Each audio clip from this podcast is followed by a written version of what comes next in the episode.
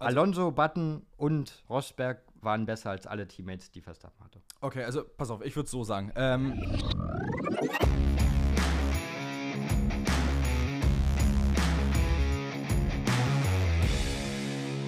Ladies and Gentlemen, herzlich willkommen zurück zum Undercard Podcast, Episode 25. Wir hatten gerade das Monza Race Weekend und es war ein richtig gutes, meiner Meinung nach. Ja, auf jeden Fall. Gerade im Rennen hattest du immer wieder Situationen, die einfach spannend waren zu beobachten. Aber ich würde sagen, fangen wir mal ganz vorne an. Bei der letzten Folge quasi, als ihr eure Tipps abgeben konntet. Genau, wir haben ja immer so ein schönes Kick-Tipp oder Spotify-Tippspiel dann am Wochenende, wenn gerade Race Weekend ist. Und ich würde sagen, wir fangen erstmal mit der Spotify-Variante an.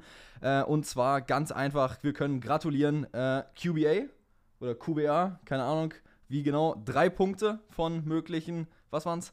Acht, genau, drei von acht. Dann auf Platz zwei Real Chris mit zwei und David mit zwei und Luca wie anders mit zwei. Und ähm, die restlichen folgen dann mit einem Punkt. Richtig. Kicktipp. Genau, Kicktipp. Und es tut ein bisschen weh, das schon wieder zu sagen, aber Glückwunsch an The Gamer, der auch das zweite von zwei Rennen gewonnen hat. Und zwar mit neun Punkten Vorsprung. Das wird so, hör mal auf, bitte. Wir wollen auch alle eine Chance haben. Und den Platz zwei teilen sich dann Jason, Julius und Pötti. Glückwunsch an euch. Jason könnte übrigens auch Jason sein. Könnte auch Jason sein. Also, Könnte auch Jason. also ich wollte ich wollte es nur in den Raum werfen, nur mal so Wer weiß, Naja, wer weiß. egal. So, das zum Kick-Tipp und Kick, äh, Kick, Kick-Spiel wollte ich jetzt schon sagen. Also irgendwie, es kommen schon wieder die Sprachfehler heute durch. Also es ist verhext wieder. Mittlerweile kennt man das doch von Ich uns. wollte gerade sagen, also inzwischen weiß man das eigentlich bei uns. Dementsprechend würde ich sagen, springen wir weiter vom Tippspiel weiter nach Monza zur Auswertung.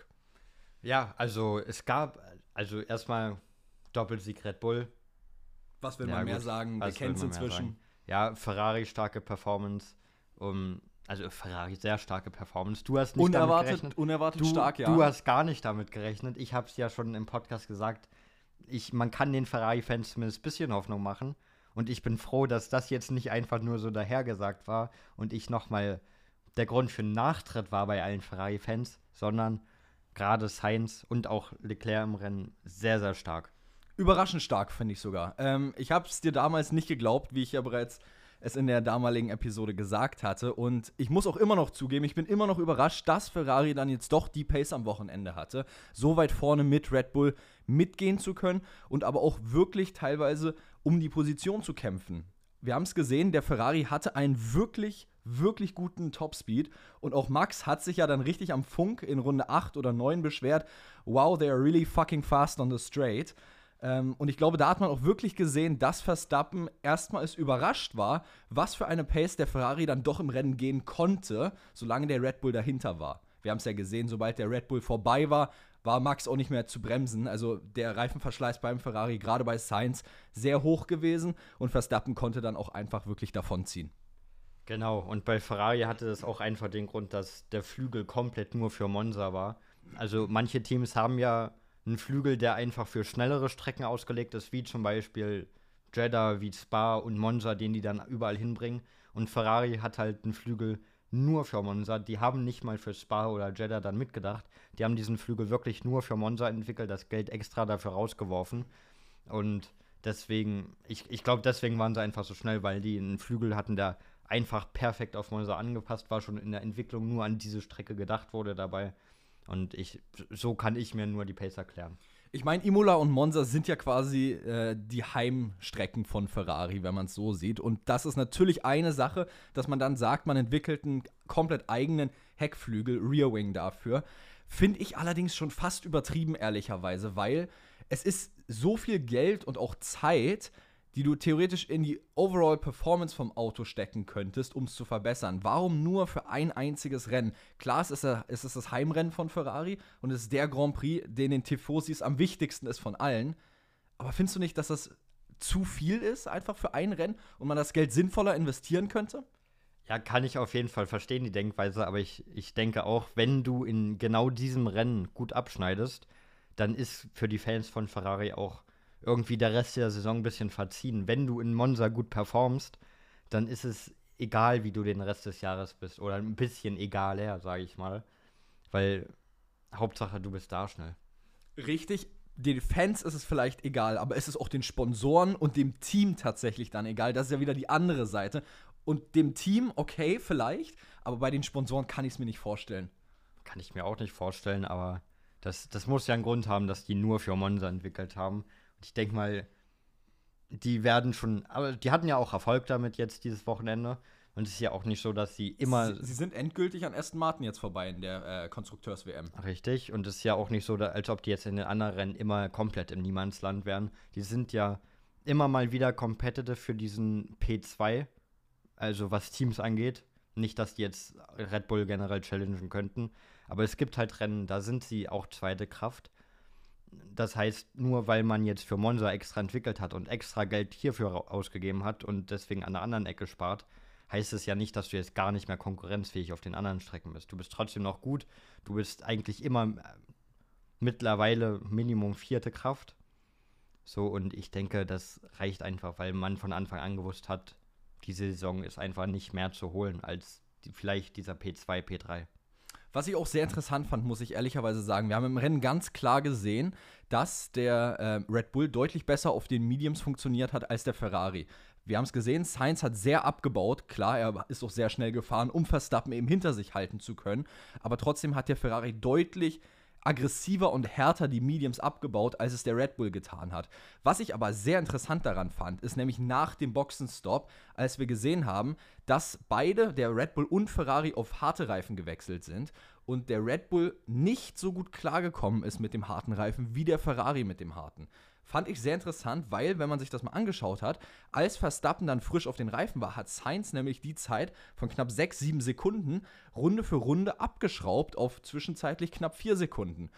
Sicherlich ist da auch ein Zeitfenster, bis die Reifen warm sind und alles und voll auf Temperatur und einsatzfähig. Aber an sich hat es gewirkt, als wäre der Ferrari ein wenig besser mit den harten Reifen klargekommen. Und das sieht man ja auch oftmals. Auf unterschiedlichen Strecken funktionieren unterschiedliche Reifen für unterschiedliche Autos einfach besser.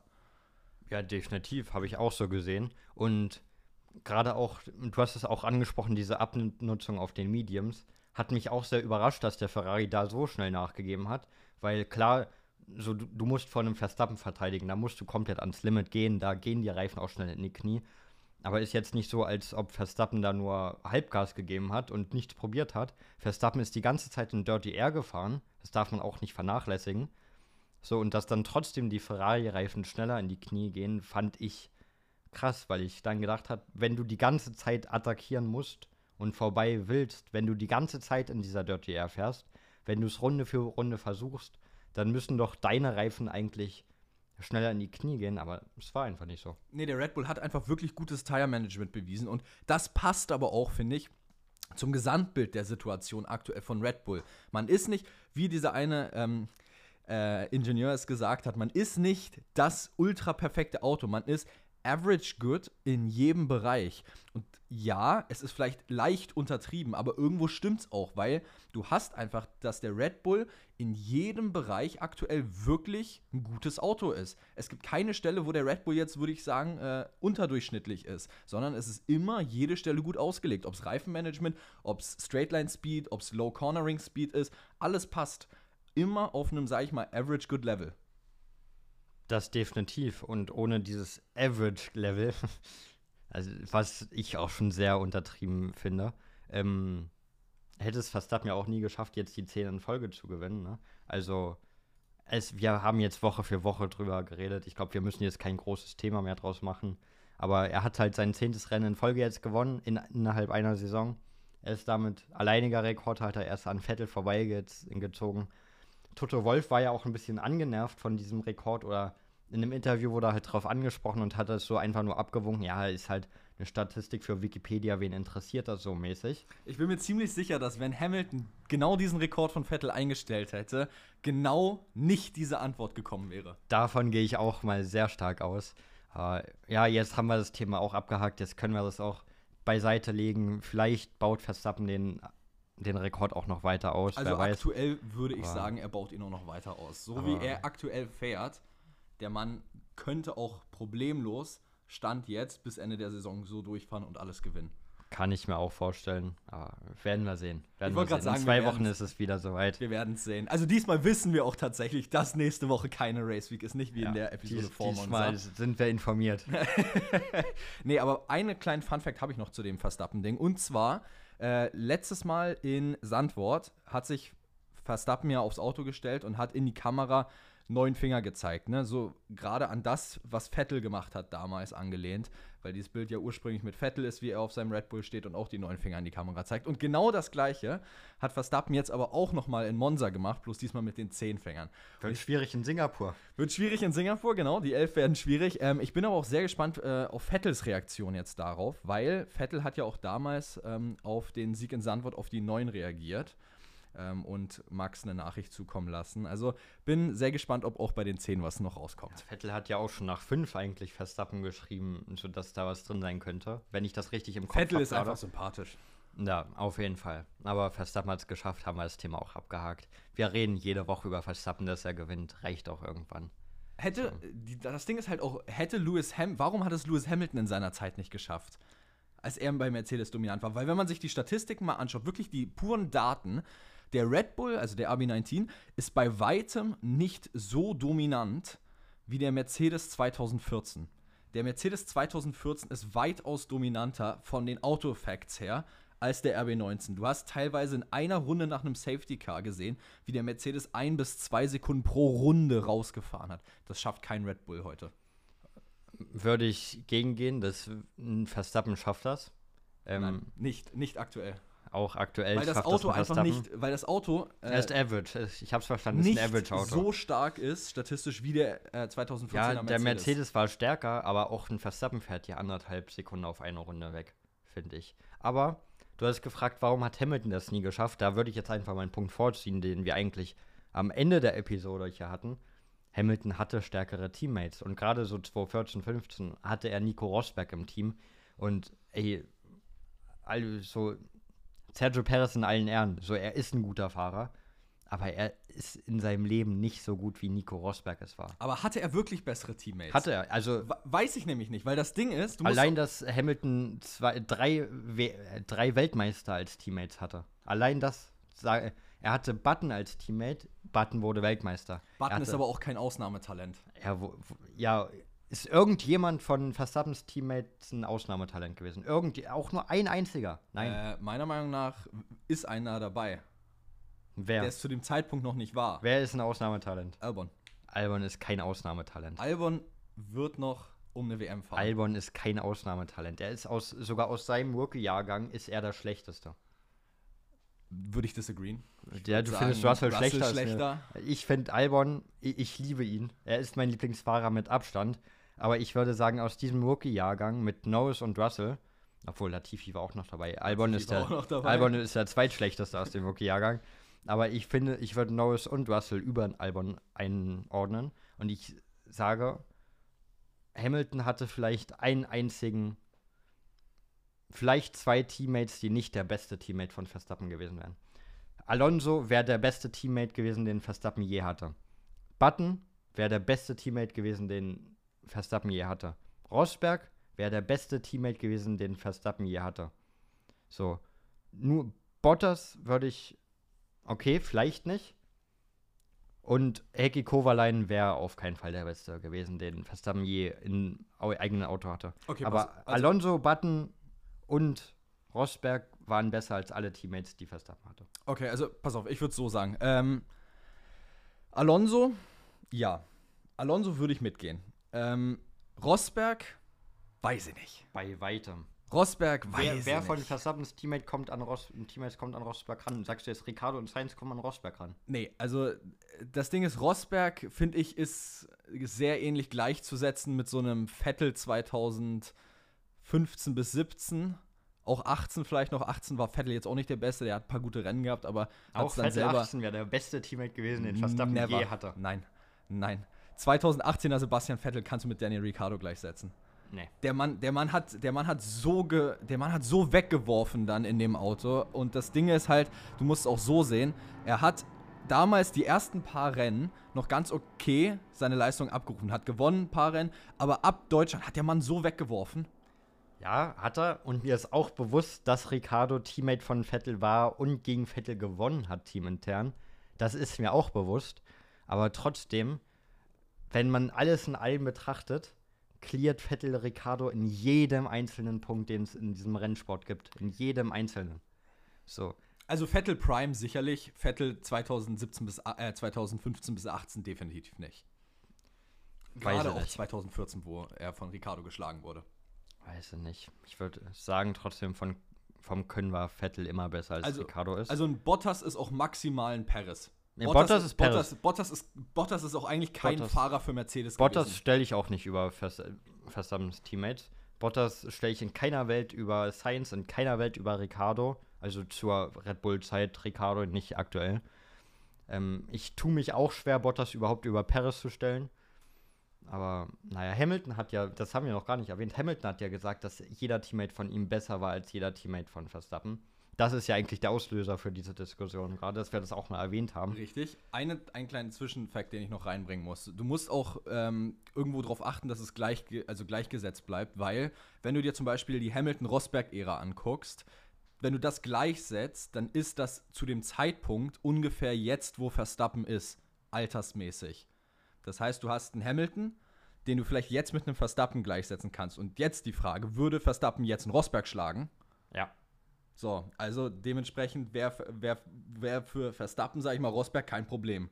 Trotzdem wäre er der härtere Gegner und er würde Verstappen bei weitem mehr Probleme bereiten, als oh, das ein Perez tun würde. Ich nicht, dass äh, Rosberg Verstappen groß Probleme bereiten würde. Mehr als es Perez macht, auf jeden Fall. Das streite ich nicht ab, aber ja, aber darum geht es doch. Aber darum, darum geht es doch, dass Hamilton die besseren Teammates hatte. Und dass Rosberg besser als ein Paris ist, das ist ja glasklar. Ja, aber Verstappen würde ja im Endeffekt trotzdem problemlos gewinnen. Auf jeden Fall, ja. Also Verstappen würde trotzdem gewinnen. Da streite ich gar nicht mit dir. Da gebe ich dir absolut recht. Und ich glaube auch so weit, äh, ich glaube, wenn Norris oder wie du es in deiner Prediction gesagt hast, Piastri nicht irgendwann zu Red Bull geht, wird Verstappen auch niemals einen so guten Teammate haben, wie es Rosberg war, wie es Alonso war. Niemals kommt da irgendein Teammate von Verstappen ran, ja. weil Red Bull das an sich nicht mal zulässt.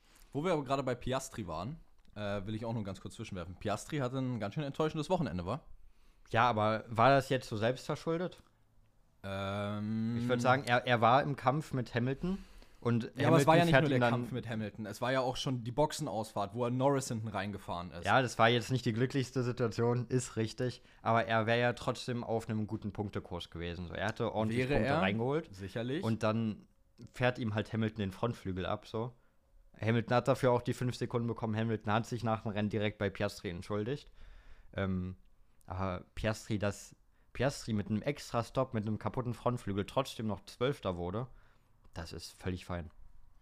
Ja, aber ich bleibe noch immer dabei, dass die Hamilton-Situation auch anders hätte ausgehen können, wenn beide es gewollt hätten glaube, ja. Piastri hat auch einfach reingehalten und beliebt, dass er da irgendwie durchkommt. Und genau das hat nicht funktioniert. Und ich glaube, das ist auch so eine der Sachen, was noch erfahrungswert ist. Natürlich, Piastri du, ist ein Rookie, da werden auch Leistungsschwankungen noch also dabei hast, sein. Wäre da, wär da ein Verstappen oder ein Leclerc gewesen, die hätten rausgezogen, sag ich. Also die wären dann leicht aufs Gras halt rüber, dann hätten sie ein bisschen Dirt hochgekickt, aber die hätten im Endeffekt keinen Schaden bekommen dann letztendlich, keinen Frontflügelschaden.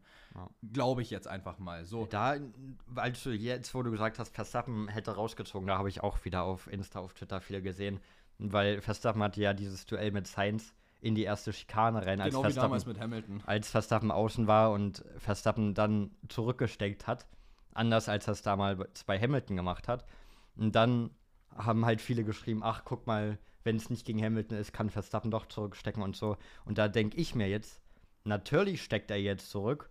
Damals, das äh, 2021, das war ein da ging es um jeden Punkt für Verstappen, um diesen WM-Titel zu holen. Er ist gegen seinen direkten Konkurrenten da gefahren. So, da muss er alles geben, um vor ihm zu sein, weil das in dem Rennen, der Mercedes war in Monza 2021 übermächtig dem Red Bull gegenüber. Und das war die einzige Chance, die Verstappen hatte, irgendwie vor Hamilton zu sein. Und dann, das ist eine komplett andere Situation als jetzt vor 23. Aber war der Mercedes so übermächtig? Ja, in Monza, in Monza war Mercedes übermächtig. Weil Verstappen ist auf Pole gestartet und Hamilton, glaube ich, P4 oder 5. Mon äh, in Monza war Mercedes tausendmal besser als Red Bull 2021. Aber Verstappen hätte das Rennen doch problemlos gewonnen. Auf gar keinen Fall. nicht diesen 12-Sekunden-Pitstop gehabt. Ja, aber Hamilton hatte, Hamilton hatte auch einen 8 Sekunden Pitstop. vier Sekunden. Hamilton hatte auch einen ewig langsam. Also meines Wissens nach war da irgendwas 4, Meines irgendwas. Nach war der Mercedes tausendmal besser. Und das war Verstappens Chance Also war, überhaupt. er war ja, der Mercedes war ja auch noch stuck hinter den beiden McLaren. Ja, aber irgendwas in meinem Kopf sagt, Mercedes war besser. Es war Verstappens Chance. Aber auch wenn der Red Bull jetzt schneller gewesen wäre, so ist ein komplett anderes Szenario, weil es um jeden Punkt ging in diesem WM-Kampf mit Hamilton. Für mich das viel Entscheidendere, ähm, was diesen Kampf ausmacht, ist nicht, dass es um jeden Punkt ging, sondern einfach der Fakt, dass Hamilton aus der Box mit kalten Reifen kam und Hamilton zwar komplett rumgedreht hat, das Lenkrad bis zum Anschlag, Verstappen aber außen dann natürlich nicht mehr hin konnte und dadurch, dass Hamilton kalte Reifen hatte und schon bis zum Anschlag rumgedreht hatte, das Lenkrad gar nicht mehr weiter rumlenken konnte und Verstappen einfach der Raum ausging. Auch, ja. Und, Und- natürlich, dass beide am Limit waren. So Verstappen ist die Saison nicht am Limit. So den juckt das nicht, wenn er mal zurücksteckt mittlerweile. Er so hat er ja- hat auch, er wurde ja, er ist ja jetzt auch älter, er hat dazu gelernt. Er hat so ja auch im Rennen nicht. letztendlich gesagt, ähm, ja, wir sind jetzt zwar, wir sind Platz zwei, aber ich sehe schon, der rutscht schon vor mir Science und wir kriegen den easy im Rennen dann irgendwann. Und wir haben es ja auch gesehen, er hat den ja auch dann bekommen letztendlich. Verstappen ist auch reifer geworden. So. Und dass man jetzt so auf Social Media, klar ist Social Media, da ist das logisch, dass sowas passiert. Aber dass man da jetzt wieder alte Sachen aus äh, von vor zwei Jahren rausholt, ist auch Quatsch. So, äh, wir haben gerade schon über ihn gesprochen gehabt. Rosberg. Nico Rosberg hat es schon wieder getan, ne? Ah, der Rosberg-Curse. Wir haben es ja in, äh, wo war's? Belgien gesehen gehabt. Foto vor der McLaren-Garage. Oder war das das, wo sie dran geklebt hatten, No Rosberg-Selfies allowed? Kann Ja. auch sein, dass es das war. Kann auch sein, ne? Eins von beiden. Auf jeden Fall die Rosberg-Selfies, jeder kennt sie. Äh, wenn Rosberg vor einer Teamgarage oder vor irgendeinem Team ein Selfie macht, dann geht das Ding den Bach runter. Und Rosberg hat am Race Day Am Race Day. f- äh, ein Selfie mit Ferrari gemacht und hat Nee, getweetet, auf Startziel, Ja, aber ja. hat drunter geschrieben Forza Ferrari. ja. Genau. Und dann, naja, Ferrari jetzt auf 1-3 gestartet, auf 3 und 4 beendet. Naja, Man kann sagen-. Aber das war ja nicht der einzige Rosberg-Curse, der den Tag war. Weil Rosberg hat das Foto ja quasi auf dem Grid gemacht, so mit Blick auf Startziel. Und Er war doch oben auf dem Podium, als er das gemacht hat. Ne? richtig mit Blick auf Start und äh, mit Blick auf Start und Ziel gerade. Genau. Ähm, und da war auch die Startampel drauf auf dem Bild. Und jetzt frag dich mal, was auch defekt war am Start. Die Startampel. Startampel. Also nicht nur die Teams sind davon betroffen, selbst Startampeln sind von Rosberg nicht unberührt. Selbst das geht kaputt dann. War auch Yuki Tsunoda mit drauf. Nein, Yuki war nicht mit drauf. Oh, Ah. darüber, ey, Yuki, einfach Einführungsrunde und du musst da schon das Auto abstellen. Ist belastend. Das also. hätte ein richtig, richtig gutes Wochenende für Alpha Tauri werden können. Ne? Alpha Tauri hatte richtig gute Pace. Lawson überragend. Im Qualifying waren beide gut. Tsunoda auf 11 und Lawson auf 13. Glaube Irgendwie ungefähr, so, ja. ja. Also richtig gutes Qualifying gehabt. Lawson jetzt auch auf 12, gef 11, 12, 12 gefahren. 11 war Sargent. Ähm, auf 12 gefahren. Also für Lawson und generell für Alpha Tauri hey, wäre Tsunoda nicht ausgeschieden. Richtig gutes Wochenende. Ja, also würde ich auch mitgehen. Alpha Tauri sehr überzeugend gewesen. Ähm, auch Albon sehr überzeugend gewesen Albon wieder. überzeugend, ähm, Aber das war auch zu erwarten. Deshalb äh, überzeugend, aber nicht beeindruckend. Also in dem Williams in Monza das zu schaffen. Nick DeVries hat es letztes Jahr auch auf P9 geschafft beim ersten Rennen. Also P7 würde ich jetzt nicht als Richtig. allzu überragend. Nee, P7 passt hinter Red Bull, Ferrari, Mercedes. Genau, Passt. genau. Also das passt eigentlich ganz Sargent gut. auch völlig okay gewesen. P11 Die leider Strafe am Ende komplett überholt. unnötig. Strafe unnötig. Leider auch am Ende überholt worden noch von Waters. Ja. Ähm, aber der war auch zeitweise auf Punktekurs. Bei Sargent haben jetzt alle so ein, haben jetzt alle noch so einen Tinnitus im Ohr von dem dem- gestern ja, das in war dem unnötig. Video. Das war unnötig. Ja, äh, ja, haben, sich, haben sich ein paar Leute beschwert. Zu drüber. Recht. Auch ich habe mich drüber beschwert. Ähm, aber akzeptables Wochenende auch von Sargent. Definitiv. Er, wenn er Punkte holen wollte, dann wäre es zwar Monza gewesen. Jetzt wird es auf keiner anderen Strecke wieder mal so, wieder so eine gute Vegas. Chance geben. Gut, Vegas, Vegas. wird krass. Vegas habe ich vergessen. Vegas ist neu. Vegas wird richtig Vegas krass. war nicht in meinem Kopf drin. Ähm, aber genau Gegenteil von Überraschung äh, Alpine. Größte Enttäuschung eigentlich. Äh, Wir haben vor der Episode schon drüber diskutiert, wen wir als größte Überraschung zählen. Und äh, für mich war ganz klar Alpine, weil ähm, die beiden äh, Alpine haben einfach richtig, richtig schlecht performt. Muss man ganz ehrlich so sagen. Also hilft nichts. Ja, die Strecke hat Alpine gar nicht gelegen. Und wenn man denkt, letzte Woche stand Gasly auf dem Podium in Sanford. Und, Und jetzt, jetzt, waren sie so gut wie la- äh, Bottom Last. ja, P15 Gasly und ein, über, ein DNF von. Ja, jetzt, Paul hat mir vor der Aufnahme gesagt äh, oder mich gefragt, wusstest du eigentlich, dass Ocon DNF ist? Und ich habe ihn nur komplett dumm angeguckt. Ocon ist nicht ins Ziel gekommen. Ich habe davon gar nichts mitbekommen. Pass auf, das machen wir als Cu- äh, Community äh, äh, Vote heute. Also, wenn ihr jetzt auf Spotify zuhört, geht doch einfach mal nach unten in den QA-Teil, beziehungsweise den Poll-Teil, und dann werdet ihr da gleich eine schöne Umfrage sehen. Wusstet ihr, dass Esteban Ocon in dem Rennen retired ist? Und da könnt ihr einfach mal sagen, ob ihr es wusstet oder ob ihr genau wie wir komplett überrascht waren davon, dass Ocon das Rennen gar nicht beendet hat. Ja, Es war wirklich überraschend. Aber Ocon DNF, Gasly P15, das war gar nichts von Alpine. Nein, definitiv nicht. Ganz, ganz, ganz, ganz schlechte Performance und genau so schlecht wie Haas. Richtig, Haas sind die letzten beiden, die auch wirklich ins Ziel gekommen sind, auf P17, P18, wenn ich das richtig im Kopf habe, die einzigen beiden, die überrundet wurden. Ähm, und Hülkenberg hat ja auch klare Worte nach dem Rennen gefunden im Interview mit Sky Deutschland. Das, die kenne ich zum Beispiel gar nicht, die Ah. Worte. so dass Haas quasi die einzigen sind, die nichts irgendwie für Monza nach Monza gebracht haben. Und wenn man keine Arbeit ins Auto investiert, ins Team investiert, dann könnte man gar nicht erfolgreich sein. Und dass das alles, was bei Haas abging jetzt oder was nach Monza gebracht wurde, einfach unterirdisch ist und man da gar nichts erwarten muss. Und das waren schon sehr klare Worte in Richtung des eigenen Teams. Wir halten fest, eine Woche nachdem der Mann seinen Vertrag verlängert hat. ja, Haas. aber hätte er nicht verlängert, wäre er raus aus der Formel 1 gewesen. Der musste verlängern. Wahrscheinlich ja, ähm, aber man sieht ganz eindeutig deutliche Frustration. Ja, verständlich. Du wirst 18. oder 17. Ich weiß nicht, wer jetzt, ob Magnus ein 17. wurde oder Hülkenberg 17. und wer 18. wurde. Aber wenn du da ganz hinten rumdümpelst, der Letzte bist, der ins Ziel kommst, als einziger überrundet wirst, natürlich ist man da frustriert. Zu Recht, zu Recht. Und womit? Mit Recht. Mit, Mit Recht. Recht. Genau. Auf jeden Fall. Ähm, sehr interessantes Race-Wochenende, muss ich ehrlich sagen. Äh, ich würde es jetzt nicht als das Beste betiteln. Fand Sandwort noch einen Ticken cooler, ehrlicherweise. War schon gut, allein deswegen, weil wir so für 16, 17 Runden wirklich einen Kampf um P1 hatten mal. Ja, und dann am Ende natürlich um P2 und P3. Das war ja, ey, dieses, dieses aber, Duell mit, von den Ferraris. aber auch mit ne? Albon war ein gutes Duell mit Ja, Hamilton. ey, der hat auch, so. das, das wollte ich, das habe ich dir vor der Folge gesagt, dass ich dazu noch was sagen wollte. Jetzt habe ich habe ich fast vergessen. Danke, dass du es ansprichst. Im Interview danach, da waren Norris und Albon zusammen beim Interview bei, ich glaube, Will Buxton, ich weiß es nicht. Und ähm, Albon hat quasi gesagt, der war froh und der Gameplan war auch ein bisschen einfach die McLaren hinter sich zu haben, weil die McLaren auf der Geraden nicht so das Überauto sind, sondern in anderen Streckenteilen halt die das alles rausholen.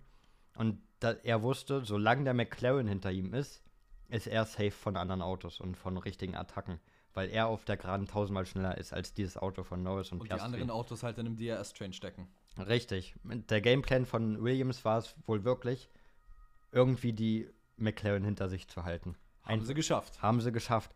Äh, Norris hat dann auch gesagt, in Ascari hat er immer so 5, 6 Zehntel auf, auf den Williams dann wieder rausgeholt. Aber es- wenn du in, auf der Geraden hinter dem Williams bist, machst du nichts, ne? Es sei denn, du hast Red Bull. Oder Ferrari in dem Sinne. Ferrari Oder dieses Ferrari. Wochenende sehr, sehr schnell gewesen. Richtig. Ähm, was ich aber auch sehr interessant finde, ähm, ist, wenn du dir diesen Williams mal anguckst, ähm, der auf der Geraden ja wirklich, ich sag ja mal gerne, ein glitschiger Aal ist. Ähm, dieser Unterboden auch von dem Williams im Vergleich zu dem von Red Bull, finde ich immer so interessant, das haben sie dieses Wochenende nämlich gesagt.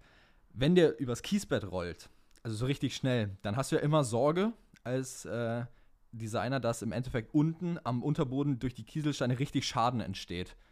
Das kann bei Williams gar nicht groß passieren, weil Williams so gut wie kein Unterbodendesign hat. Oh, perfekt. Also das heißt, selbst wenn Albon über, sag ich mal, den Kies komplett rüberschießt, es kann nicht groß was passieren am Unterboden, weil der Unterboden so gut wie gar nicht entwickelt ist. Das ist auch clever. Ja? Ein Weg, Schaden aus dem Weg zu gehen. Auf jeden Fall. Und Und? wer auch gerade so Schaden aus dem Weg gegangen ist, sind ja Sainz und Leclerc. Auf dieses Duell sind wir ja noch gar nicht eingegangen. Boah, die haben Dieses aber geil Ferrari-interne Duell, die letzten drei, vier, fünf Runden. In der letzten Runde jetzt fast noch ja, gekracht. als denen dann gesagt wurde, ey, ihr könnt das ausfahren bis zum Ende, wer aufs Podium kommt. Und Leclerc dann Runde für Runde versucht hat, da an Sainz vorbeizukommen, immer in die erste Schikane rein. Und dann, als sich da Leclerc war es letzte Runde, als er sich da so verbremst 51. hat. Runde. In der letzten Runde, als Leclerc dann fast da reingerutscht wäre in Science. Oder als er sich jedenfalls verbremst hat. Also das war schon sehr geil anzusehen, so ein Ferrari-internes Duell. Oh ja, und da bin ich auch Ferrari bis heute dankbar, dass die wirklich immer sagen, ihr könnt das untereinander ausracen. Red Bull würde sagen, hold position oder irgendwas. Ähm, Finde ich sehr geil, dass Ferrari das macht, muss ich ehrlich sagen. Was aber auch noch interessant ist, wusstest du, dass das Rennen eigentlich 52 Runden lang ist und nicht 51 Runden lang? Ja, ja, und das wäre eigentlich sogar 53 Runden lang. Es gab ja drei Einführungsrunden. Stimmt, es gab sogar drei Einführungsrunden. Wegen dem Stimmt. Yuki. Wegen Stimmt, dem stimmt, Yuki-Ding. stimmt, Und stimmt. logischerweise muss man dann die Runden, die man mehr in der Einführungsrunde fährt, abziehen von der Renndistanz, weil sonst ist alles verkalkuliert und alles Quatsch mit dem Benzin. Obwohl, nee, es sind 52 Ja. Runden. Na, Zwei Einführungsrunden wurden mehr gefahren. Das heißt, zwei Runden wurden von der Renndistanz abgezogen. Und wenn wir jetzt 51 gefahren sind, wären wir sonst 53 gefahren. Mm, Die erste ist ja die, die nicht, also sage ich mal, nicht zählt. Richtig. Dann und dann wurden noch zwei 52. mehr gefahren. Dann Aber- wurde noch aber- eine gefahren. Ja, aber war die eine ja, die eine war ja dann zu einem Aborted Start. Ja, also erst wurde die normale Einführungsrunde gefahren. So, dann Zählt. Wurde, dann, wurde, noch eine gefahren. Die wurde aborted. Da wurde ja abgebrochen danach. Das heißt, Richtig. meines Wissens nach hat die nicht gezählt. Aber als dann Runde wurde- musstest du die zählen, wegen dem Benzin. Die Runde wurde auch abgezogen. Es wären eigentlich 53 gewesen. Okay, weil ich habe immer 52 Ja, es gehört. wären dass 53 die eine dann gewesen. abgebrochen wurde. Ja, wegen dem Benzin, weil sonst ist ja alles Quatsch wegen dem Benzin. Manche sind ja jetzt schon auf Pump, wenn du da Benzinprobe entnehmen musst. Und da ist ja alles so Milliliter genau getaktet. 53 okay, ich gewesen. hätte gesagt, es waren 52, aber äh, Vielleicht liege ich da kann- jetzt auch ich falsch kann- und bringe das einfach so überzeugend rüber, Ja, weil ich der. Überzeugung kann auch bin. sein, dass ich mich einfach irre. Ähm, letzte Sache. Wir haben über Monza jetzt sehr ausführlich, glaube ich, gesprochen. Und wann war es? Freitag, Donnerstag, letzte Woche, wo, wir drüber, wo ich dir eine WhatsApp geschrieben hatte. Jo, ich habe eine Idee für ein gutes Video. Donnerstag war es. Donnerstag. Und zwar hatte ich überlegt, ein Video dazu zu machen, wann Max Verstappen wie Weltmeister werden könnte. Und es kann sein, dass das Video heute dann endlich mal den Weg auf Oha. die Plattform findet, aber weiß ich noch nicht genau. Also müssen wir gucken. Ich habe es mir auf jeden Fall rausgesucht. Ich habe mir mehrere Tabellen gemacht und habe mehrere Szenarien mal durchgeguckt, wie Verstappen Stand Sandwort wohlgemerkt. Also ich hatte jetzt Italien nicht mit eingerechnet, ähm, weil ich es ja am Donnerstag noch gemacht hatte, Weltmeister werden könnte. Und fangen wir mal mit dem einfachsten an. Perez scheidet aus jedem Rennen aus und Verstappen gewinnt jedes Rennen und macht die schnellste Runde. Dann würde Verstappen bereits in Japan Weltmeister werden. Ist jetzt schon nichtig. Genau, ist jetzt schon nicht mehr möglich, weil Paris eben nicht ausgeschieden ist. So, dann genau das gleiche gibt es auch noch mit. Ich habe nämlich mir dann mal die ganzen Average-Positionen rausgerechnet. Verstappen hat das Rennen im Schnitt auf Platz 1,15, glaube ich, beendet. Das Äh, das heißt, Verstappen habe ich auf 1 gerechnet und dann Perez hat, glaube ich, irgendwie 4,23 gehabt oder so in dem Dreh. Das heißt, Perez im Durchschnitt jedes Rennen auf 4 beendet. So, und genau das haben wir dann mal genommen. Wir haben jetzt gerechnet, Verstappen schnellste Runde, 26 Punkte. Also erster plus schnellste Runde und dann 12 Punkte Perez, weil er Vierter wird. Dann würde Verstappen im Sprint in Katar Weltmeister werden. Das Ganze kannst du dann natürlich auch noch rechnen, wenn Verstappen nicht die schnellste Runde hätte, dann wäre es auch im Sprint in Katar und wenn Perez die schnellste Runde holt, dann wäre es im Hauptrennen von Katar. So, dann aber Szenario, was wäre, wenn Verstappen erster wird und Perez zweiter wird immer, ohne schnellste Runde? Dann würde Verstappen trotzdem im Sprint, äh, nicht im Sprint, im Hauptrennen von Katar Weltmeister werden. Und genau das ist ja jetzt, wenn man mal jetzt einen Punkt bei Verstappen draufrechnet, das Szenario, in dem wir jetzt grob stehen. Indem das, aktuell, das ist aktuell unsere Timeline. Genau. Plus minus ein Punkt jetzt halt natürlich, ne? Ähm, aber Stand jetzt würden wir hier sehen, nach dem Rennen in Katar, wenn das jetzt jedes Rennen so ausgehen würde, Verstappen gewinnt ohne schnellste Runde und Perez wird Zweiter ohne schnellste Runde, würden wir ähm, nach dem Sprint in Katar einen Punktevorsprung von 168 Punkten haben, weil wir ja noch die eine schnellste Runde draufrechnen. Aber es wären nur noch 146 Punkte verfügbar. Das heißt, im Sprintrennen würde Verstappen Weltmeister werden. Äh, im normalen Rennen, Mann Ja. habe irgendwas mit dem Sprintrennen.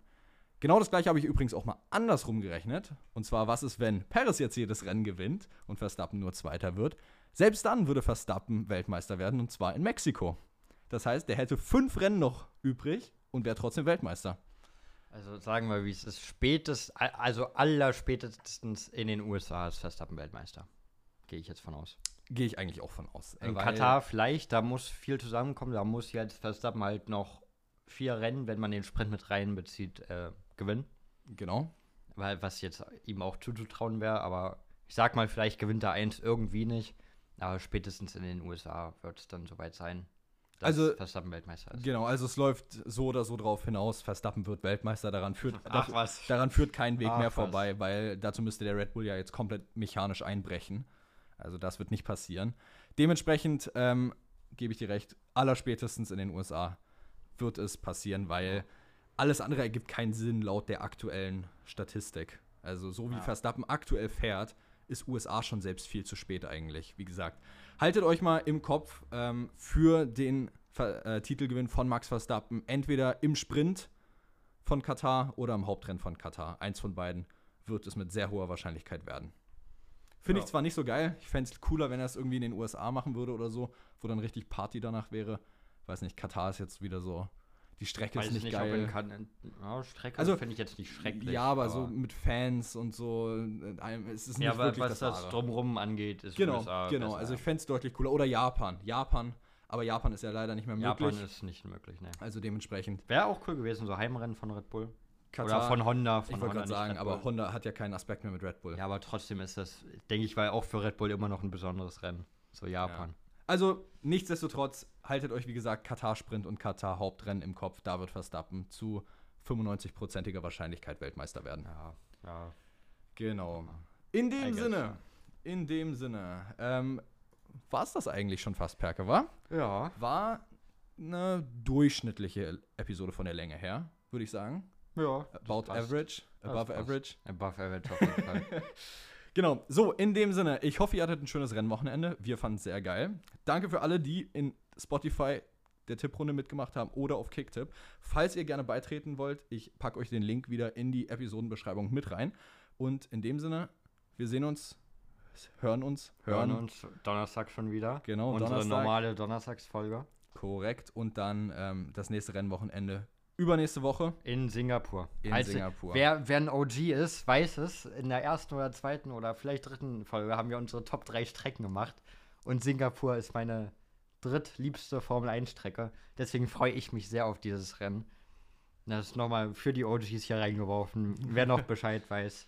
also aka meine Mutter äh, und noch zwei, drei Kumpel von uns. Quasi, ja. Ja. Quasi. Aber ein paar Leute haben ja, haben wir ja gesehen in, in den Analytics, dass ein paar Leute die alten Folgen auch nachgeholt haben. Es tut mir übrigens leid für die Mikroquali in den ganz alten Folgen.